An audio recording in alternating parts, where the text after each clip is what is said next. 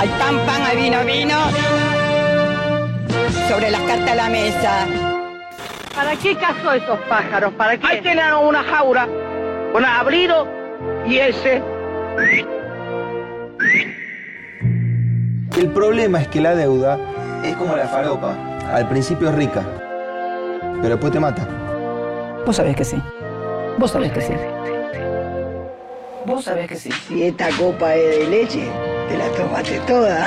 te la tomaste toda, chingüengüenza. No saben ni hablar, brutos. Vayan a estudiar. Acaba de cortar la electricidad porque metiste un, cu- un cuchillo y después queda electrificada, loca. Ah, bueno, no importa. Hay algo que morir.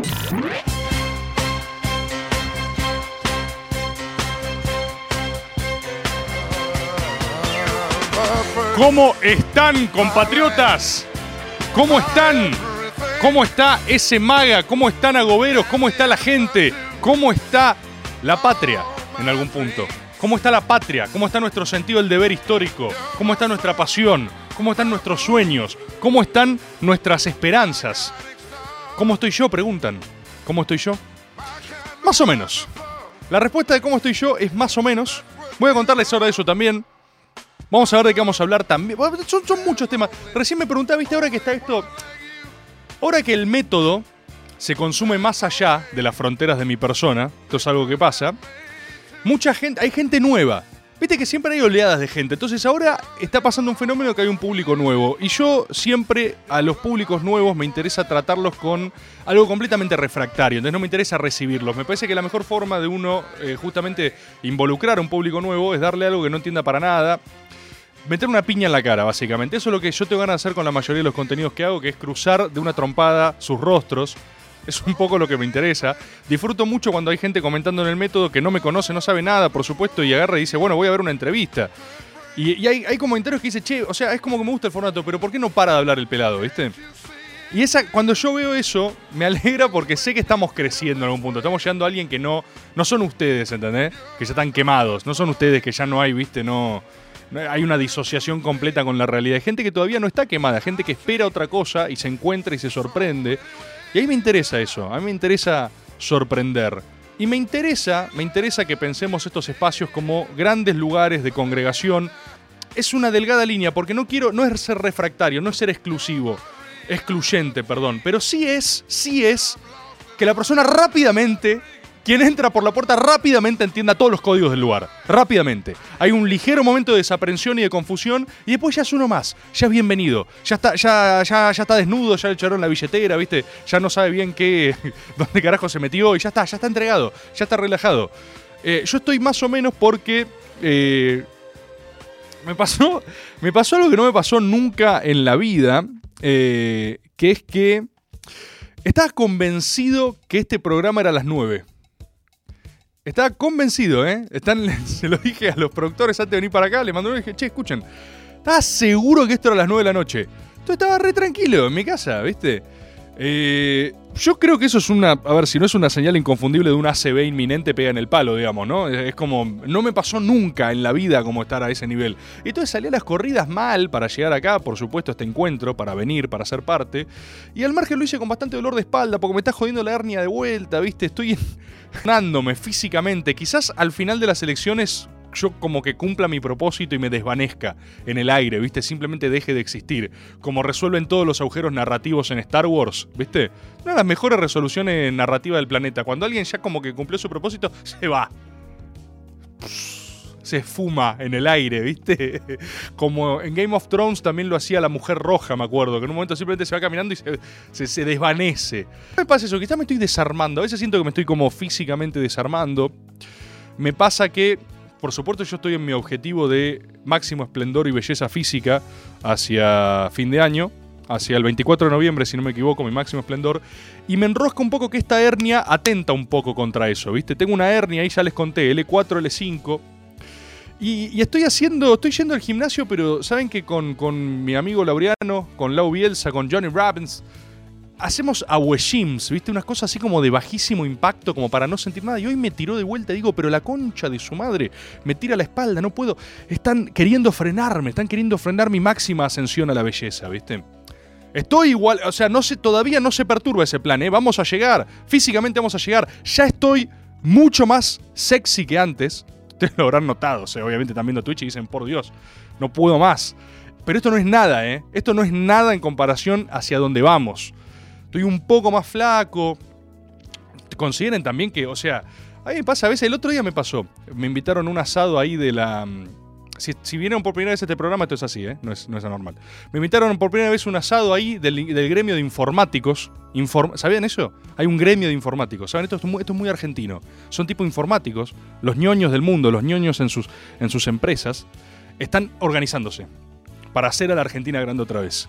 Y tienen un gremio, un sindicato, y tienen que pelear la personería, un montón de cosas. Invitaron a comer un asado, ¿viste? Yo dije, dale, voy a ir. Voy a comer un asado con ustedes. Con sus poderes que, que ven la Matrix, ¿viste? Entonces estaba ahí en una de las mesas, y en un momento vinieron unos niños a saludarme. Unos niños. Una congregación de niños, jóvenes. Probablemente estén acá, porque estaban hechos mierda. Esa gente ya no podía pensar. Y vienen y me saludaron, me dijeron, Rebord, Rebord. Y yo le dije, sí, sí, sí, soy yo. Y ahí hablamos, ¿viste? Uno, uno de ellos rompió en llanto. Uno de ellos así se, se quebró, ¿viste? Se desmoronó, se cubrió la cara. Me dijo, oh, Rebord. ¿qué-?". Y yo dije, no, no, no, de pie. De pie, hijo mío, le dije, no, no, no, suf- no sufráis, le dije. Así hablamos cuando nos encontramos. Y uno de ellos me dijo, todo esto iba a que uno de ellos me dijo, boludo, eh, pensé que eras eh, más bajo, eh, el Twitch te hace más petizo. Lo cual es enteramente lógico, porque ustedes siempre ven. Claro, yo nunca me di cuenta que ustedes ven una imagen de mi torso. Eh, yo soy extraordinariamente alto, como soy inmenso. Y, y, y los niños no entendían, decían, no, esto no puede ser.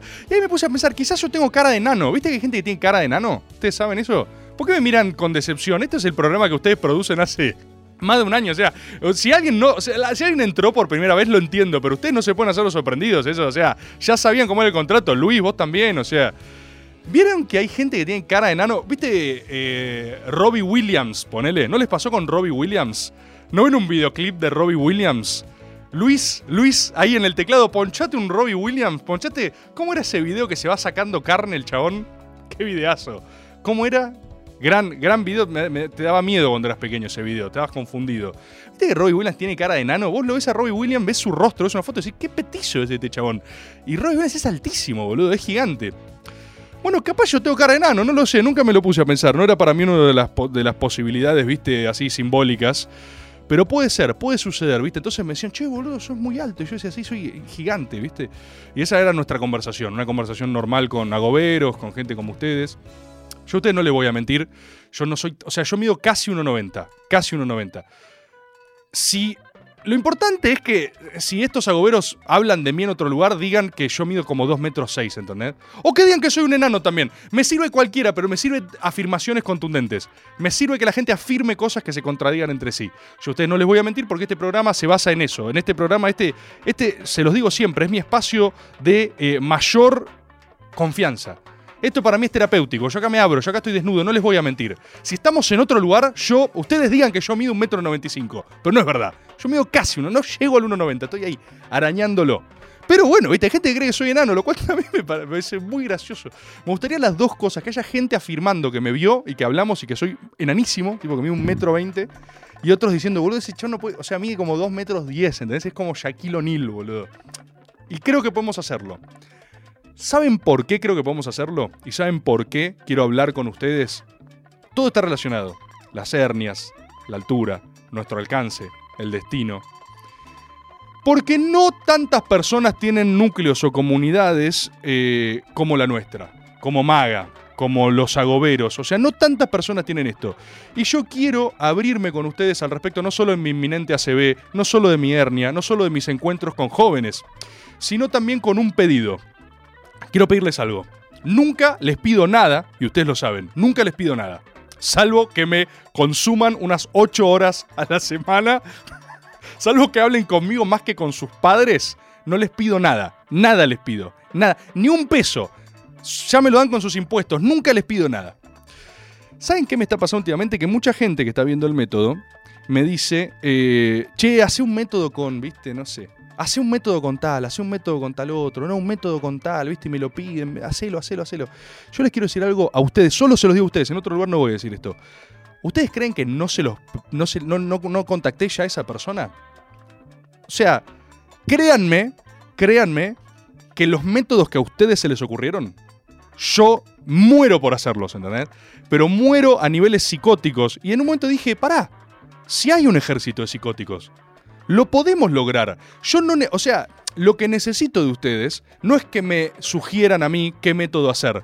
Necesito Necesito hacer como los simuladores, ¿viste? Cuando lo hacían una campaña uno para que crean que era un tema global en todas partes. Yo necesito que. Yo necesito una. O sea, no necesito tanta. No, no tenemos tanta plata, pero necesito, por ejemplo, que Fantino. Que enfrente de la casa de Fantino hagamos una tirada de afiches y le empapelemos la casa con el método. Que todo el recorrido de Fantino al estudio Intratables esté empapelado con el método. Que se cruce justo uno por la calle volanteando y diga, ¿has oído hablar del método? ¿Entendés? Que el tipo diga, ¿qué está pasando con esto? ¿Entendés? O sea, necesito ese efecto. Necesito que las personas que quieran ver en el método vayan y le escriban, ¿entendés? ¿Quieren un método con maslatón? ¿Quieren un método con maslatón? Yo estoy hablando, pero no es suficiente, ¿eh? ¿Saben si yo... Yo no lo voy a hacer. No lo voy a hacer, porque tengo códigos. Pero ¿saben las que me han... O sea, las excusas que me han puesto... Mira, no me hagan hablar. No me hagan hablar, boludo. ¿Por qué me están haciendo hablar? No me hagan hablar, boludo. Yo les hablé. Algunos ponen excusa. Hay chats. Hay chats. Hay gente que. Hay gente que le da cosa ir al método. Gente que le da miedo. Gente que no quiere. El método es un lugar feliz, es un lugar cómodo, no es un lugar de. Nadie te va a hacer una trampa ahí, ¿viste? Es un lugar de recepción de felicidad. Entonces, mi sugerencia para arrancar hoy, entre hernias de disco, dolores de espalda, estaturas incomprobables, peso específico y riesgo de ACV, es creemos ese futuro, tenemos la masa crítica para hacerlo. Es la misma lógica que con la política. Prefiguremos lo que deseamos ver, prefigurémoslo, hagamos, seamos eso, que Fantino tenga 400 mensajes al DM de Instagram. ¿Cuántas personas hay acá? 597. 597. Más la tono Fantino, decidí vos. Tírenle a todos, pero va- vamos, eh, volvamos loco a Fantino. ¿No se puede volver loco a Fantino? ¿No se puede volver loco a Fantino? A los dos. Al que sea, 100 men- O sea, somos 597. 597 mensajes al DM de Fantino, che, y todos originales, ¿eh? Fantino, escuchá, hay un programa que tenés que ver. No está así. Empecemos a hacerlo como deporte, como práctica, y algún tiro va a entrar. Es, un, es así como es la ruleta, ¿viste? Si le ponemos mucho número va a pasar. Pero el formato viene bien y se los agradezco. Y estoy muy contento con todo lo que estamos haciendo. Y es por ustedes, ¿eh? es por, por esta más, por este lugar, por este núcleo duro. Este, este programa inexplicable. Hay una persona que recién. me llegó un mensaje hoy. Hola, recién empiezo a consumirte. ¿Qué es maga? ¿Qué es maga? Me pone. ¿Cómo carajo le contesto que es maga? No se puede. Conténtele ustedes que es maga. Quizás está acá. Démosle la bienvenida. Ahora sí. De lo que quiero hablar hoy. Llegando al tema de hoy. 11 39 39 88 88. Maxi, me dijiste que tenemos un audio igual. Ya tenemos audios. A ver, pasame uno a ver de qué hablan ustedes. A ver de qué. ¿Tenemos? Buenas noches, Rebord. Eh, Buenas. Creo que yo también estoy viviendo un desmoronamiento. Me A ver. sin ribotril y estoy muy mal. Eh, ¿El resto puede confirmar si viene como el ojete? Eh, nada, yo te vi el otro día y era muy petizo. Eso que mide unos 56 yo, igual que yo. Gracias. Gracias, compatriota. Qué lindo que es este programa, la puta madre. ¿Se dan cuenta lo que pasa? ¿Se dan cuenta lo que pasa? No, es, no, no hace faltan temas. Uno acá abre su corazón. Cuando vos le ofreces a la gente tu corazón en la mano, la gente es generosa, ¿eh? Y es difícil decir esto en un mundo tan cruel como el que vivimos. Porque acá reina esta cosa de la gente es mala, ¿viste? Todos siempre te quieren matar. Y es verdad que hay mucho de eso. Es verdad que hay mucha bronca, mucho odio en redes sociales, mucha cosa. Pero también hay mucho amor, ¿eh? Y si vos lo ponderás, la- le gana por mucho a los refutadores de leyendas, ¿eh? Acá a mí me pasa, yo lo veo, lo veo en YouTube, ¿eh? donde cada tanto hay uno que me mata, me liquida, y bueno, está bien que yo, pero muchos tipos, che, qué lindo esto, che, gracias. La gente está agradecida, boludo. La gente está agradecida porque, similar a lo que decía la compatriota, son tiempos bastante de mierda y nosotros, y acá hablo con cierta licencia generacional, porque hay un cierto target generacional, viste, que nos entendemos. Generación en sentido amplio, viste, no, no es estricta, pero generación en sentido amplio. Y hay una búsqueda de sentido medio extraña que nos está pasando entre la pandemia, el fin del mundo, la, la adultez de estreno, la angustia de la nueva realidad, viste. Hay una cosa de que Mucha gente, mucha gente, yo incluido, estamos saliendo de un proceso donde las cosas eran ordenadas y lineales para darnos cuenta que todo es una gran masa de mediocridad amorfa, angustia y eh, incertidumbre existencial. Y ahí entra Maga. Y ahí entra Maga. Y por eso nos encontramos. Acá hay una compatriota que se me quede sin ribotril. Pero tengo Maga. Así que estoy estable. Por 40 minutos más. Estoy estable. Quedamos nosotros. Misiones. Misión 1. Fantino al método. Misión 2. Maslatón al método. ¿Ven cómo funciona? Ahora esta compatriota tiene propósito. ¿Se acuerdan? Víctor Frankl, sobreviviendo a los campos de concentración, escribió un librazo, Víctor Frankl. Ay, ¿cómo se llamaba? No me acuerdo ahora el título del libro de Víctor Frankl, pero es muy bueno, es muy lindo. Y, retoma un concepto de Nietzsche, ¿no? Y dice esta cosa de que algo así como quien tiene por qué vivir soporta casi cualquier cómo. Quien tiene por qué vivir soporta casi cualquier cómo. Y esto es súper interesante si querés fundar un movimiento eh, fanático de un culto religioso, pero también es una forma de vida. También le pasará mucho a los que, ustedes hay muchos acá que son militantes, o, o fueron militantes o lo que sea. ¿Vieron qué linda? ¿Recuerdan? Hay un momento de la militancia muy hermoso que es cuando recién arrancás. Cuando vos recién arrancás y entrás a la militancia, ¿qué tiene la militancia? Poca gente milita. Un poco para garchar, como decía Victoria Tolosa Paz, y eso es real. En todas las orgas se garcha mucho. Se- se- está bien que el peronismo acá garchamos, es decir, pero en todas las orgas se garcha. El garche interorgas es de las mejores experiencias que hay. Eh, ¿Y qué es lo que pasa cuando uno recién empieza a militar? Uno es parte de un universo sistémico y ordenado. Hay reglas, hay propósito, hay norte, hay destino. Cuando uno es base en una buena estructura grande, hay algo muy lindo de esa primera inocencia que vos, vos crees en la realidad, ¿viste? Crees en tipo, bueno, acá tenemos este propósito. Son los tiempos donde uno es más fanático también, ¿viste? Te peleas más, le cantás las verdades a tus viejos. Es una etapa de la cual ahora nosotros a la distancia nos reímos mucho cínicamente, pero nos reímos porque también lloramos, ¿eh? Nos reímos porque extrañamos, ¿eh? Nos reímos porque hay algo de nostalgia en eso. Hay algo de tipo, ¿te acordás cuando creía? Y es re fuerte eso. Es como cuando creías en Papá Noel y te señalaban un, avión prendiéndose fuego, ¿viste? ¡Ah! Y te decían, mira, ahí está Papá Noel. Y vos decís, ah, sí, lo vi, vi a Papá Noel. Hay algo muy lindo de esa recuperación, ¿viste? ¿Y te acordás qué lindo que era cuando te bajaba en línea? Yo, eso, viste, ahora uno se hace, viste, no, el- no, yo soy libre pensante, pero hay algo tan cómodo, tan lindo, algo en qué creer. Hay algo tan hermoso en que te digan, este es malo, este es bueno, vamos en esta dirección, vamos que esto es el otro, y vos te avanzás, viste. Bueno, a veces maga es un poco eso. No tener ribotril, quédate que hay maga. Vamos a ir una tanda ahora, y vuelvo con ustedes, y les voy a hablar del tema del día, cuando volvamos.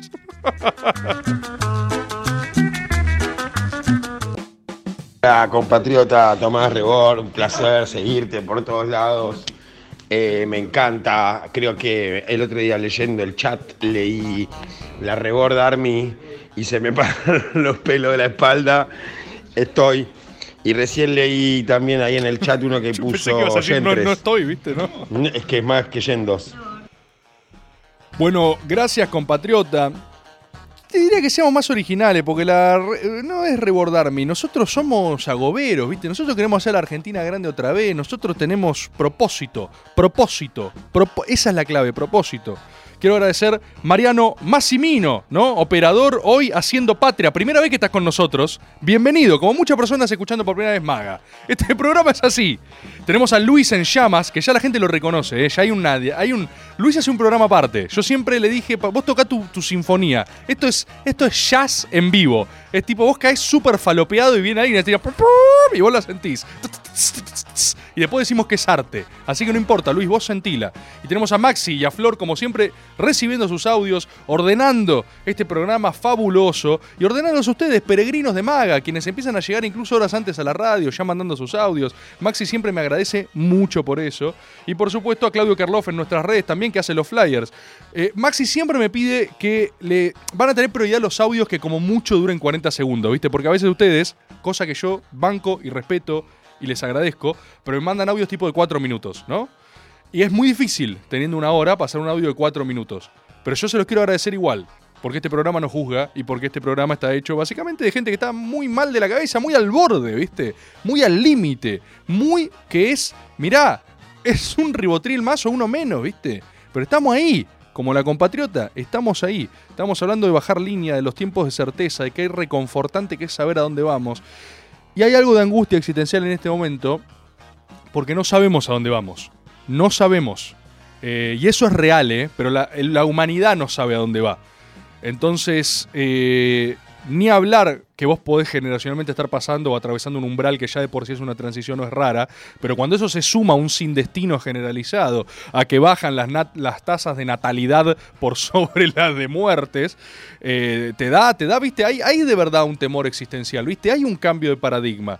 Yo estoy leyendo eh, por recomendación del filósofo Agustín Couret Smith, ¿viste? Un gran teórico, después fue un gran teórico del nazismo también, pero leí que en los juicios de Nuremberg él eh, se pudo esculpar claramente, porque él tenía otra visión después de lo que utilizó eh, Hitler al respecto de su definición de espacio vital. Carl Schmitt es fascinante, fascinante. Voy a hablar de mar y tierra el día que hagamos el Godzilla vs. Kong, prometido, porque ahí, ahí voy a desarrollarlo bien pero es un tipo que habla mucho de la dimensión de la política en la relación con el cambio o la mutación en los espacios. Él habla de revoluciones espaciales. ¿Sí? Él habla de que cuando, no solo cuando se conquista, descubre América, como Poronga los haga sentir mejor decirle a eso y mejor con sus propias convicciones, díganle, pero cuando sucede eso, por supuesto que se genera un espacio de cambio vital, pero él lo hace, le da un- una vuelta de tuerca de locura total en relación al agua, al campo vital del agua, al dominio del mar, de una manera tan fácil. Es increíble, serio. Lo terminé hace poquito y todavía estoy deglutiendo sus verdades. Y algo que pensaba en relación a Carl Schmitt, que aparte es de esa época donde uno podía postular grandes reflexiones filosóficas, ¿viste? Donde no es ahora. Ahora la academia es una poronga, boludo. Ahora la academia es la parcela de la parcela de la parcela del conocimiento. Vos no puedes ser un doctor en filosofía que tenés que especializarte en cómo se limpiaban el culo los antiguos griegos en tal región en particular. Es una mierda. Es una mierda. Antes, los sabios eran tipo, vos que sos, soy sabio. Sé de cosas, sé del mundo. Y el libro de Schmitt es buenísimo porque postula una breve reflexión universal sobre la historia de la humanidad. Y es tan excelente. Cada capítulo es tipo. Cada capítulo postula el universo. Vos estás leyendo a Schmidt y cada frase es como. Che, de esto armás una galaxia, ¿viste? Y yo pensaba un poco que con esto de la pandemia, con lo que nos pasa ahora con los espacios, hubo también una revolución, un cambio de paradigma espacial muy fuerte. Una cosa que filosóficamente vamos a medir su peso específico cuando pasen varios años de esto, ¿viste? Y nosotros lo estamos viviendo en vivo, como cualquier proceso que se vive en vivo es una cosa que te va atravesando permanentemente y no sabes dónde poronga estás parado, no sabes qué te pasa. Ese es el punto de partida de hoy. Pero al mismo tiempo, al mismo tiempo, están pasando cosas. Al mismo tiempo están pasando cosas que me- de las cuales me interesa alertarles, ¿sí? Y volvemos a escucharlos. Tenemos más audios, pasame, ¿eh? Pasame, Marian, pasame si Hola, tenés. sí, escúchame, no, tengo data, data fuerte. Eh, ¿Lo vieron a reborde en la Facultad de Derecho? Las columnas, el chabón es del mismo alto de las columnas, altísimo. Igual de esto, nada, nadie. Nada, nadie. Datazo, datazo el audio. Pasame otro, pasame otro. ¿Qué tal, Rebord? ¿Cómo Este, Yo te escucho desde Inglaterra, en realidad. Mirá. Y quería contarte que acá en el laboratorio hay un chino que es igual a vos, pero chino. Eh, altura promedio. Saludos. Excelente. Un rebord asiático, multiversal. Buenísimo eso, buenísimo. Estamos todos como el orto, pero te tenemos a vos, vos, te tenemos a vos. Gracias, ese audio me tranquiliza, sobre todo en su tono y en sus inflexiones. Esas son el tipo de cosas que necesitamos escuchar. Una persona descomponiéndose en aras del consumo de otra. Eso es lo que nos mantiene vivos, ¿sí? Una disociada relación con la realidad y un vínculo interpersonal no corroborable. ¿Hay más, Marian? Mandá, a ver, mandá, mandá. ¿Cómo va Rebor? ¿Todo bien? Simón de Colegiales. ¿Qué haces, Simón? El método con Guillaquino fue eximio, espectacular, sublime, magnífico, inigualable, irrepetible. Pero creo que hay que ir un paso más allá y llamar a alguien que directamente ya ha tenido experiencia en el Poder Ejecutivo. Sé que Ofelita es legisladora, pero yo te hablo del Ejecutivo. El Rafa Bielsa. Es el Rafa Bielsa, poeta, político, profesor. Es el Rafa Bielsa. Mirá. Es el Rafa Bielsa. Mirá. Saludos. Saludos, Simon. Saludos Simon. Por supuesto hay que hacer un método con el Rafa Bielsa. El Rafa es un capo. Me, mirá, me atrevo a llamarlo amigo al Rafa Bielsa porque él me llama así. Así que el Rafa Bielsa es un amigo. Yo hablo con él. Ahora estamos en guerra con Chile, por ejemplo. esto, esto es- tiene posibilidad de comprometerlo diplomáticamente y no lo quiero hacer porque el Rafa Bielsa es un amigo a quien yo respeto mucho de verdad. O sea, lo respeto en serio. Lo respeto de verdad, no como otras figuras. Y el Rafa Bielsa es, es temerario también, ¿viste? La casa, la casa Bielsa. La House Bielsa es compleja de por sí. Pero el Rafa es un amigo, me encantaría hacer un método con él. Pero yo creo que como es un tipo serio de verdad, jamás aceptaría hacer un método eh, siendo funcionario. No va a aceptar, menos ahora en guerra con Chile, donde es embajador. Pero obvio que hay que hacerlo. Y aparte, Simon, vuelve un poco a lo mismo. Hay que crear los métodos que queremos ver. Esto lo puedo decir acá porque, porque es una comunidad muy, muy fiel la de Maga. Es un encuentro, es, una, es nuestra propia iglesia, es un lugar donde nos congregamos. Entonces vamos a hacer los métodos. A ver, que, que, que el método sea inobviable para las personas que queremos ver ahí. ¿Entendés? No que sea una sugerencia. Porque, por favor, créanme en algo. Ustedes saben que nunca les miento. Les dije mi altura verdadera. Les dije mi altura verdadera. Esa es mi prueba de fuego. Para, para que confíen en mí. Les doy mi corazón. Créanme, créanme que yo les escribí.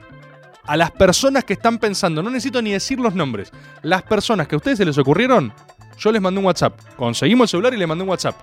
No es suficiente. Necesitamos más presión. Necesitamos poder político. Como cuando logramos Twitch acá en esta radio. ¿Cómo logramos Twitch en esta radio? Que Luis está acá ahora. ¿Cómo hicimos que Luis estuviera acá? Ahora Luis puede alimentar a sus tres familias gracias a esto, ¿saben? Luis a todas sus familias. Y, Luis llora todas las noches y piensa en Maga. Es así.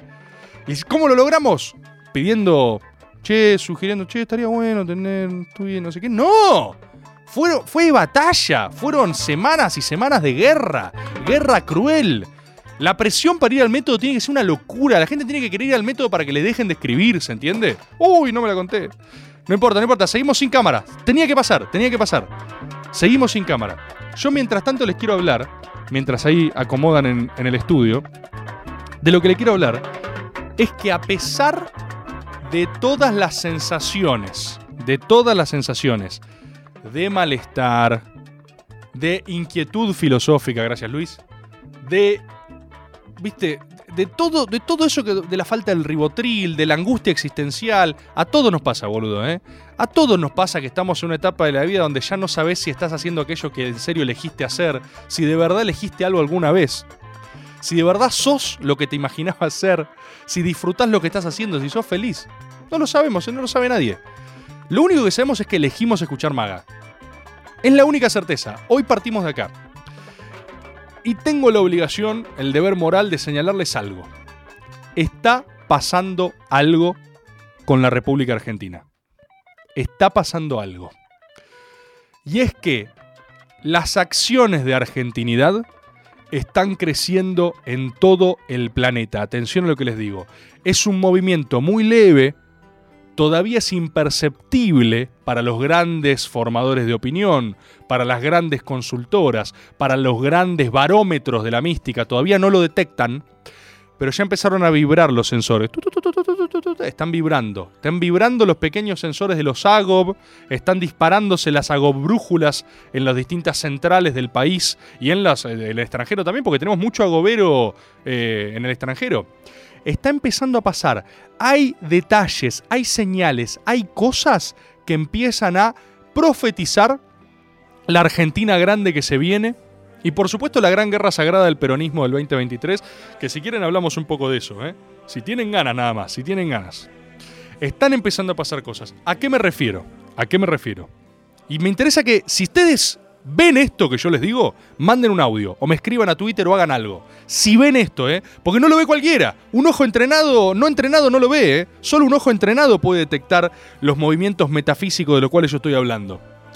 Señal 1. La serie Garcha El Reino. El Reino, vamos a decirlo rápidamente, es mala. Sus actuaciones son malas. Sus pretensiones de guion son pésimas.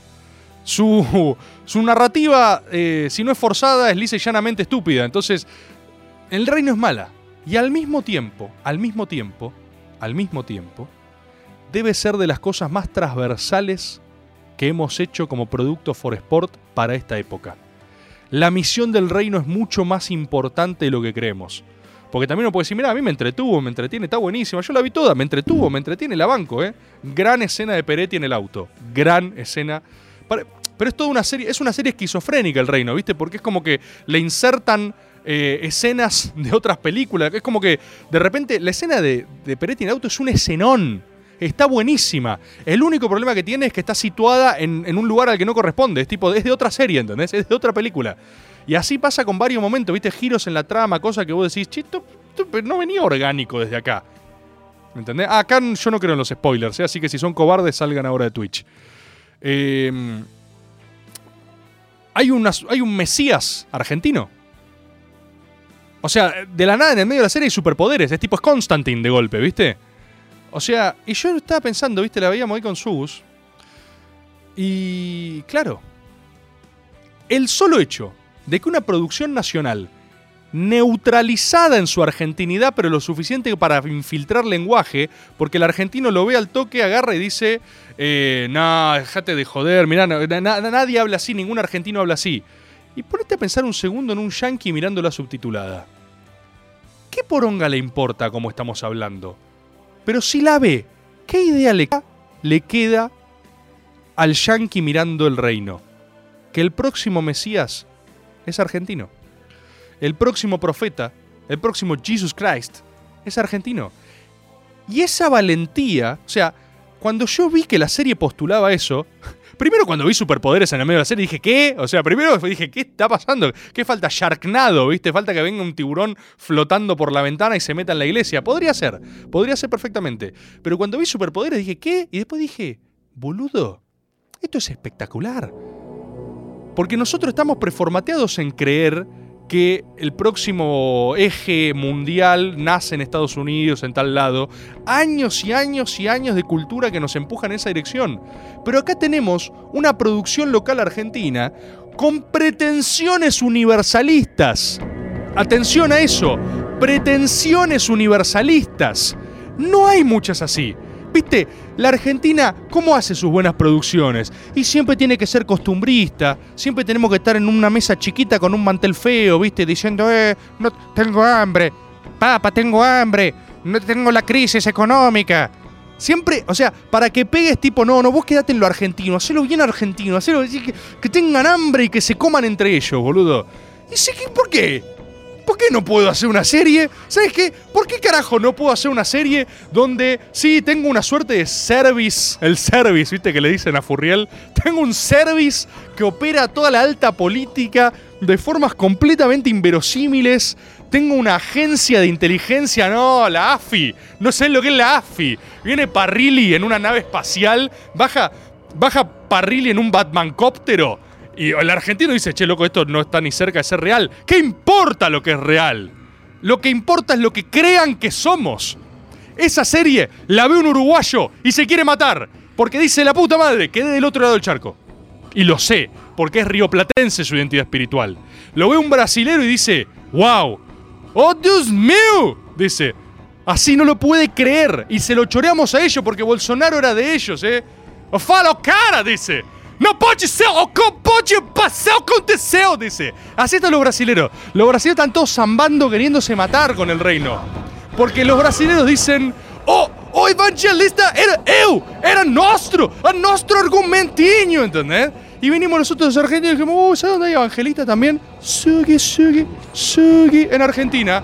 No, no, no, você não tem presidentinho evangelista, o Bolsonaro loquinho. Y nosotros decimos, mira, me chupo la pija Bolsonaro, me chupo un huevo, o sea, nosotros hacemos, inventamos lo que se nos canta el orto y el próximo Mesías es argentino, mira, lo dice la serie. Entonces, eso a mí me, me fascinó, ¿viste? Ya no me importa si me gusta o no me gusta la serie, porque la serie esa está postulando la Argentina grande que necesitamos, una serie de la cual se hablen en otros países, ¿viste? Que les critiquen, ¿eh? que digan que es una mierda. Si Netflix solo hace mierda, pero si va a hacer mierda que sea Argentina, que sea mierda con la que el hornero puede construir su casa. ¿Vieron que hablamos del hornero otra vez y Minujín hizo una gran maqueta hornero? ¿Qué se piensa? ¿Que las cosas no están conectadas? A eso me refiero. Hay señales, boludo. Hay señales, hay cosas. Otra señal. Bizarrap y el Duki en la NBA. La NBA saludando a la, a la Argentina. Oye, mirá, wow, Bizarrap came to see NBA, yo, Bizarrap. Bizarrap, Bizarrap, Bizarrap es nuestro Dr. Dre, boludo. Bizarrap no tiene nada que envidiarle a Dr. Dre y eso no lo entendemos, todavía no lo concebimos. No entendemos que estamos siendo exportación de cono sur cultural. Somos la capital cultural del continente. Y eso está pasando ahora. Eso está pasando ahora. Jimmy Fallon viene a pedirnos. A Jimmy Fallon hay que llevarlo al método. Tiene que tener DMs. yo, yo, Jimmy Fallon, you have to. Así, tipo, todos mal escritos, lo peor escrito que puedan. Eso está pasando, esas señales están pasando. Entonces, no sé, uno a veces está bajoneado en su individualidad, pero cuando se da cuenta que está siendo parte de un imperio cultural en expansión, ¿qué importa, no? ¿Qué importa el ribotril que no tenés, compatriota? ¿Qué importa? Si estamos conquistando el universo. ¿Qué importa? Me interesa escucharlos al respecto de esto. Me interesa ver qué detectaron. Vamos a ir una tanda ahora. Vamos a ir una tanda. Mirá los tiempos radiales que manejo, ¿eh? Marian, Maxi, Flor, o sea, estoy, parece, ustedes, no, sí, porque los conozco, ustedes están ahí en cabina y dicen, che, están cualquiera, che, che, mirá, está re distraído, no sabe qué está pasando. Yo agarro así, pin, pin, pin, y digo, tanda, pin, ahí de costado. Pues sí, no, porque sé, sé lo que hablan, ¿eh? Yo no tengo retorno, pero los escucho, ¿eh? Los puedo ver, ver lo que están hablando. Vamos a una tanda y volvemos. 7. Nacional Rock. Lunes de 20 a 21. Maga. Hola Rebord, te habla el chino de la República de Ensenada. ¿Qué hace chino? Eh, yo creo que hay que dejar de preguntarnos cuánto medís, ¿no? Porque ya sabemos que medís unos 60, pero me pregunto, ¿cuándo vas a terminar con esta mentira de que sos pelado? Porque ese jopo ya se empieza a notar. Abrazo. Abrazo, chino. Es como dice eh, Dwayne The Rock Johnson, que dice que es pelado por elección, ¿viste? El chabón sostiene que él tiene muchísimo pelo. Entonces tiene bocha de pelo, pero se afeita la cabeza, ¿viste? Puede ser, podemos circular teorías así. A mí lo que me interesa es que lo que sea que digan, lo afirmen. O sea, no es tanto el contenido, sino es más la forma.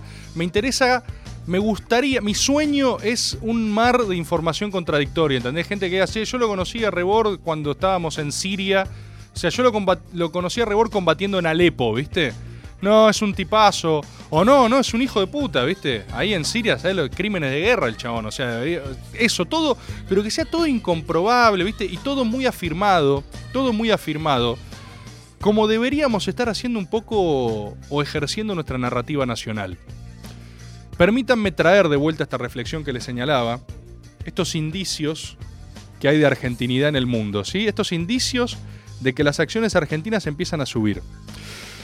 Porque es un clima que como siempre arranca por lo bajo y lo que hoy es la política, o, los sectores más de poder, o sectores más empresarios, o lo que sea, todavía no lo registran. Y esto es muy interesante, porque es real que la política, yo conozco, hablo con muchísima gente, muchísima gente de máximo poder, y a veces hablamos, ¿viste? Hablamos de la campaña, hablamos de qué sé yo, ustedes saben, yo soy peronista, o sea, no, no jamás oculté nada de lo que pienso, lo cual no implica que no me vea profundamente conmovido por actos de arte profunda como los spots de Randazo, que cada, o sea, cada vez saca uno mejor. El spot de Randazo va muy en sintonía de lo que estoy hablando, ¿eh? El spot de Randazo con el chino ese que dice ¡Landazo! Así. Ese spot es o sea, yo lo vi y sentí, me conmoví, boludo. ¿Por qué se le está interpretando más ese momento histórico que el resto? Porque tiene pretensiones universalistas. Yo creo que muchas veces compañeros, compañeras, perdón la deferencia orgánica, pero dicen, che, ¿cómo encaramos la campaña? ¿Viste? Y estamos viviendo tiempos de tanta justificación, tiempos donde no se puede ofender ni por medio centímetro a nadie, ¿viste? Tiempos donde eh, cada representación, como es muy... Eh, esto está bien, ¿eh? O sea, obvio que todo el mundo merece respeto, no estoy diciendo lo contrario, jamás diría lo contrario. Pero hay algo en andar en puntitas de pie alrededor de todo que es muy desesperante. También es lógico en el marco de una crisis tan profunda como la que estamos atravesando, porque está todo, o sea, dicho rápido, el horno no está para bollos, ¿no? Cualquier cosa la puede hacer incendiar. Pero al mismo tiempo, esa, pulcritud contrasta con el estado de locura en el que está todo el mundo. Y la gente está loca, ¿viste? La gente está legítimamente loca y enloquecida. Entonces, ¿cómo se concilian esas dos cosas? ¿Cómo se concilia ese delirio permanente con una suerte de correctitud impostada? Yo creo que hay que salirle por arriba a eso. Yo creo que hay que postular la nueva era. Porque, permítanme decirles algo que por algún motivo nadie, nadie, ni un solo peronista está diciendo. Ni uno solo está diciendo esto. La Argentina va a crecer. La Argentina va a crecer. Es así. Pero es hasta matemático. No se puede estar peor. Es matemático. Tocamos fondo. Viene ahora, viene un repunte. ¿Sí? Esto es real. El año que viene va a ser mejor que este que atravesamos. Ciencia, ¿eh? Nadie, nadie está diciendo lo central. No me importa ni qué banda de música escuchás. No me importa dónde naciste. No me importa cuál es tu perfil social. No me importa... Lo que necesitamos es esperanza, proyecto, futuro, norte, imperio. La Argentina mejora y va a crecer. Y el día de mañana se van a disputar esa, esa tensión, ese, esa levantada de rumbo, ¿eh? Porque en la crisis pegan todos. En la crisis tipo, eh, todos tiran una... ¿A quién se le niega un piedrazo en el medio de la crisis? La política está para eso también, ¿eh? Para recibir puteadas. Sirve. Pero cuando la cosa despegue, vos vas a tener... Y ahí no la vas a poder correr de atrás. Porque ahí sí va a parecer que te querés embolsar un triunfo que no es tuyo. ¿Entendés? Si la cosa empieza a repuntar y nuestro propio oficialismo empieza a decir con la cosa ya repuntada, bueno, viste que... No, no, no, no, parece que te querés meter. Es ahora, ¿eh? Es ahora donde hay que decir. El voto, el voto, la gente para ir a votar no debería tener en cuenta absolutamente nada al respecto de personas, ni propuestas, ni un carajo. El voto es un voto de futuro. Es un voto de mandar la pandemia a la garcha. ¿Sabés qué es lo que hay que hacer? Lo dije el otro día con Navarro. Hay que sacar una foto de los candidatos del frente de todos, todos abrazándose, todos sin barbijo. Todos sin barbijo. ¡Ya fue! ¡Ya fue! Es ahora. Es ahora. Por lo menos por tres meses, dame tres meses. Es ahora. Cada índice va a mejorar. Cada cosa que ves va a ser mejor. Eso es lo único que tiene que estar diciendo. El discurso de Alberto debería ser, ¿vieron a Bizarrap en la NBA? ¿Vieron El Reino? ¿Vieron la entrevista de Jimmy Fallon con Nicky Nicole? ¿Vieron todo eso? Son señales, boludo. Suben las acciones argentinas. Hay plata. Los empresarios están diciendo que hay guita para pagar mejores sueldos. ¿Detectaron eso? Kisilov reestructuró la deuda en provincia. Todo, todo se está ordenando. Todo, todo, todo, todo. El gran costo, la gran dificultad se paga. Y ahora todo es crecimiento. Nadie dice que tenemos el frente político peronista más grande, más poderoso de los últimos 100 años. No ha habido un peronismo así de grande unido en 100 años. ¿Qué poronga me vienen a correr de dónde está el peronismo originario? ¿Qué me importa si el presidente es radical? ¿Qué me importa? ¿Qué poronga me importa Alberto Fernández? A nadie le importa Alberto. A nadie, a Alberto tampoco le importa, ¿eh? O sea, Alberto dice, no, no, yo no, no tengo drama, ¿entendés? Alberto no quería ser presidente, quería ser embajador en España, boludo. Es el primero que dice, che, yo, o sea, no tengo drama. ¿A quién le importa? ¿Quieren discutir a Alberto? Me chupa un huevo Alberto. Alberto está ahí, va a dar 17 entrevistas mañana. Si querés hablar con Alberto, habla con él, lo llama y te atiende. No se trata de Alberto. Se trata del frente político peronista más poderoso de la historia del peronismo. Y me quieren discutir que eso no es peronista porque hay siete afuera que dicen, ah, no, la legitimidad. Esto es inmenso, es muy grande, es muy poderoso. ¿Y por qué? ¿Por qué están todos acá? ¿Alguien se pregunta por qué están todos acá si esto va a salir tan mal?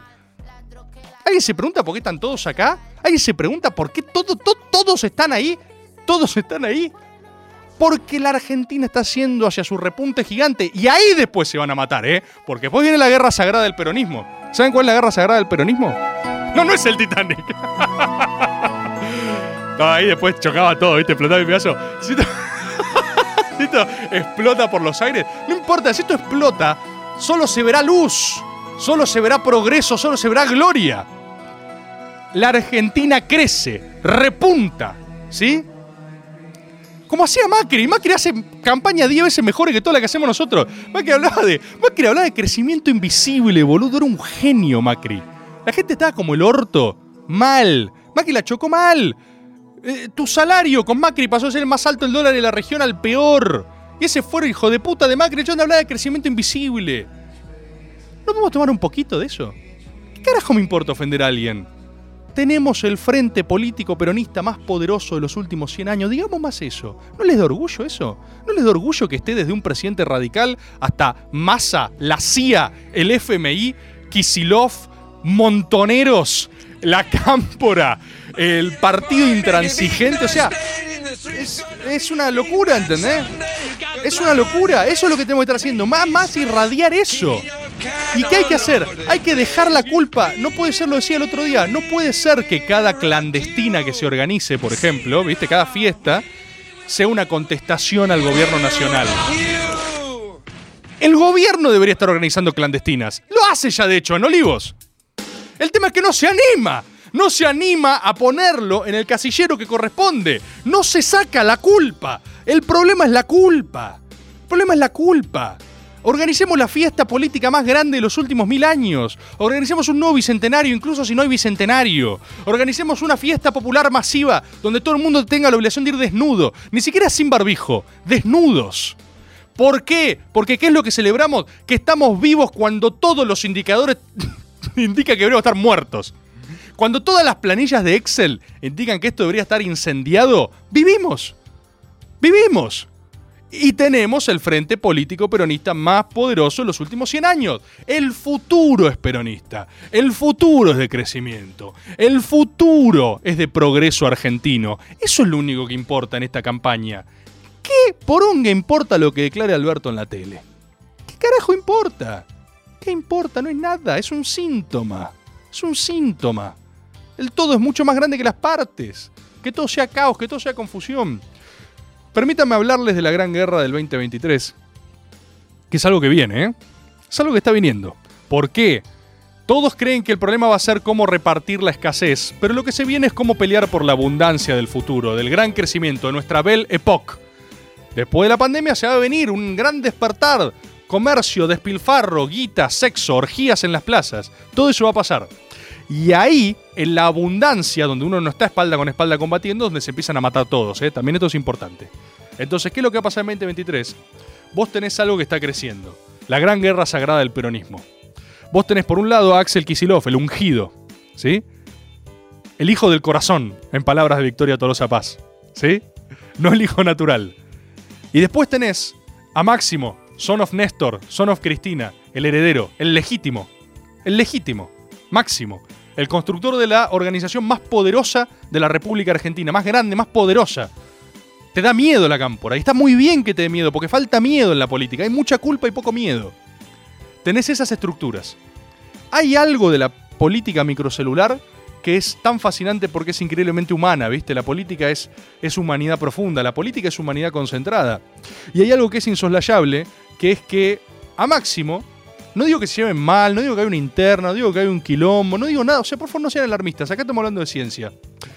A máximo, un toque. Un toque.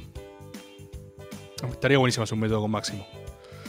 A máximo, un toque. Yo puedo afirmar esto sin conocerlo. Jamás hablé con máximo en mi vida. Me encantaría conocerlo, pero nunca tuve el gusto. A máximo, un toque, lo veo en sus ojos. Le da paja Axel. Y Axel es a quien tampoco conozco, Axel está un poco loco. Loco viene, ¿eh? Loco como cualquiera que ejerce la política. En el maga pasada hablábamos de la necesidad de cierta dosis de locura, de cierta enajenación para ejercer el poder. Si no estás un poco loco, no puedes ejercer el poder. No puedes, te quema, el poder te quema, te destruye, te consume. Es muy pesado, es muy difícil. Es como plutonio, es como blandir plutonio. Tienes que tenerlos la espalda para soportarlo. Bueno, Axel lo puede soportar, ¿eh? Axel lo puede soportar, está loco Axel. Y a Máximo le da un toque de paja. Es así, en esos niveles, no es, terrible, pero es un toque de paja que Cristina, su mamá, qué loco ese que Cristina sea tu mamá, ¿no? Qué, qué raro, ¿no? Es un quilombo Cristina como mamá también. No sé, boludo. a Máximo le da un toque de paja que Cristina elija como tanto a Axel. O sea, como que en algún punto esto pasó, por ejemplo. Un día fue Máximo y le dijo a Cristina, che, Cristina, che, está todo bien con Axel, es un crack, es súper petizo y tiene un montón de poderes económicos, pero ¿qué onda? Le dijo, porque yo soy tu hijo. Onda como literalmente, ¿entendés? O sea, no tu hijo del corazón como lo de Victoria, sino yo soy, o sea, genéticamente tu hijo. Y es genéticamente inocultable aparte. Y le dio un toque paja y se lo planteó. Cristina no le dijo nada. Cristina no le dijo, le dijo, no, está flasheando, le dijo. Eso le dijo en realidad. No es que no le dijo nada. Y quedó ahí, ¿viste? Porque tienen orgullo también, no se lo quieren plantear. Al mismo tiempo, al mismo tiempo, Axel, que está loco, ejerce el poder de la única forma que se puede ejercer el poder, que es cagándote en todo el mundo y haciendo tu equipo propio. Por ende, a la cámpora le molestó mucho que Axel armase sus equipos con Axelitos. ¿Se entiende lo que digo? Eso a la cámpora le molesta, porque la cámpora es la organización más poderosa. La mueve la aproximación al poder y está perfecto, ¿eh? Nada de, lo que, nada de todo lo que dije es peyorativo, porque puede saltar algún boludo. Esto es un elogio, todo lo que dije es un elogio. Entonces, la cámpora dice, che, Axel, no metiste ni un camporers ahí. Y Axel dice, no, no, sí, mirá, está Manchulo, Manchulo es re cámpora, boludo. Y Manchulo, o sea, no es cámpora, ¿entendés? O sea, es, sí, todos somos de la cámpora, pero no es. No es pingüino, ¿entendés? No es tipo full cámpora. Queremos un full cámpora, Axel. No, no, bueno, tranquilo, ¿entendés? Se hace el boludo. Y todo eso, todo eso lo sostiene obviamente la legitimidad de Cristina, el gran poder político de la Argentina. Como sostienen a Bernie, ¿eh? Los que se ragan las vestiduras por Bernie y dicen tipo, ah, Bernie, ¿cómo puede estar así? ¿Sabes quién es la espalda de Bernie? Cristina. Cuestión. Entonces, Máximo eso lo, lo resiente. Al mismo tiempo, algo en favor de Axel. Si vos no haces eso, si vos no te armás con los propios, te comen, ¿eh? Y no te comen por ser malos, te comen por la propia inercia del poder, porque así funciona la política. Alguien que no hizo eso es Alberto. Alberto intentó equilibrar todo. ¿Qué pasa hoy con Alberto? No lo respeta ni una persona del sistema político. Todos dicen que es un boludo. Y yo voy a votar al frente de todos, ¿eh? ¿Por qué? Porque es el peronismo más poderoso de la historia. Y porque el futuro es peronista, ¿eh? Entonces, eso, eso es lo que a mí me permite hablar así. Eso es lo que a mí me permite hablar así. Entonces, vos tenés eso por un lado, la cámpora te exige ponerlo full cámporas. Al mismo tiempo, si le das bola a la cámpora, la cámpora te pierde el respeto. Porque dice, "Ah, este es un gil. Pusimos todo cámpora. Nos lo comimos. Pero si no pones full cámpora, la cámpora dice, ah, este es mi enemigo. Entonces ahí está el ballet cósmico del peronismo hacia la guerra sagrada del 2023. Y entonces, ¿qué está pasando? Máximo, que está leyendo esto, y Máximo es muy, muy. Máximo es peronismo clásico en alguna de sus formas. Es, es impresionante, es apasionante. Máximo agarra y dice: Bueno, ¿sabes con quién me estoy llevando muy bien? Con Massa. La gran guerra sagrada del peronismo va a ser la configuración de una interna entre Massa y Máximo contra Kisilov y alguien. La de Kisilov va a estar bancada por Cristina y la de Máximo por la Orga y, el, y su Unlimited Power. Y ese va a ser el mayor enfrentamiento bélico y civil probablemente de nuestra generación. Va a ser apasionante, va a ser como, una, como la guerra de los 30 años, ¿viste? O sea, va a ser algo que después va a necesitar sus Westfalias. Va a ser tan increíble esa batalla, tan impresionante, que va a dividir. Aparte, si te pones a pensar quién queda de cada lado, es súper antiintuitivo, porque empezás a como cruzar intereses y cosas y te van a quedar esquemas rarísimos. Va a ser apasionante, va a ser increíble. Yo igual creo, si tengo que dar un pronóstico, yo creo que el costo potencial de la gran guerra sagrada del peronismo del 2023 va a ser tan alto, es decir, la gente se va a asustar tanto que todos van a preferir que Alberto eh, intente reelegir. ¿Entendés? Y ahí se completa la paradoja de una forma impresionante, porque es tipo, ah, nadie quiere a Alberto, nadie quiere a Alberto, no, sí, bueno, se va a empezar a enquilombar tanto todo que el pensamiento es circular y vas a terminar donde arrancaste, que es tipo, bueno, que ya fue. que quede Alberto. No sé, ¿eh? Todo, viste, la política argentina no se entiende nada, está un quilombo, pues mi ley es presidente ocho años. Pero lo importante es que se está gestando la guerra sagrada del peronismo. Y me parece súper interesante que pensemos de qué lado estás vos. ¿De qué lado? Esto es interesantísimo. ¿De qué lado estás vos en la gran guerra sagrada del peronismo que viene? ¿Masa máximo? ¿El hijo? ¿El legítimo? ¿El heredero? ¿El constructor imperial del poder? ¿O Kisilov, el ungido? ¿El templario? ¿El monje de las finanzas? ¿De qué lado estás? Y pensemos también de qué lado están otros, ¿viste? Porque si vas tildando, Bernie está del lado de Kisilov, por ejemplo, claramente. Porque la de Axel va a estar apadrinada por Cristina. Si bien Cristina no lo va a decir explícitamente, la sola condición de que exista significa que Cristina apostó a Axel. Lo cual es terrible, es una tragedia, boludo. Es, una- es trágico, es trágico y fascinante a la vez y apasionante. No vas a poder dejar de verlo. Por eso digo, todo, el planeta entero va a ser la interna del peronismo. No va a haber oposición. Va a ser tan expansiva y tan grande que hasta la propia oposición va a terminar teniendo que posicionarse en uno de los dos grandes bloques. Tipo, Macri va a tener que jugar con Massa Máximo o con Axel Alien. Eh, muchos, muchos van a tener que posicionarse. Y me interesa pensar, me interesa pensar eh, de qué lado van a estar ustedes. Me interesa esta discusión. Y me interesa, por supuesto, que haya sangre y gloria y guerra y destrucción y eternidad. Porque va a ser difícil esta pelea, ¿eh? Uno acá se ríe porque está a distancia. Pero, pero va a ser sangrienta, ¿eh? Se los dice como alguien que vivió la interna en la provincia de Buenos Aires cuando Randazo nos dejó a pata. Se ponía picante la cosa, ¿eh? Porque las internas es donde se ve la política de verdad.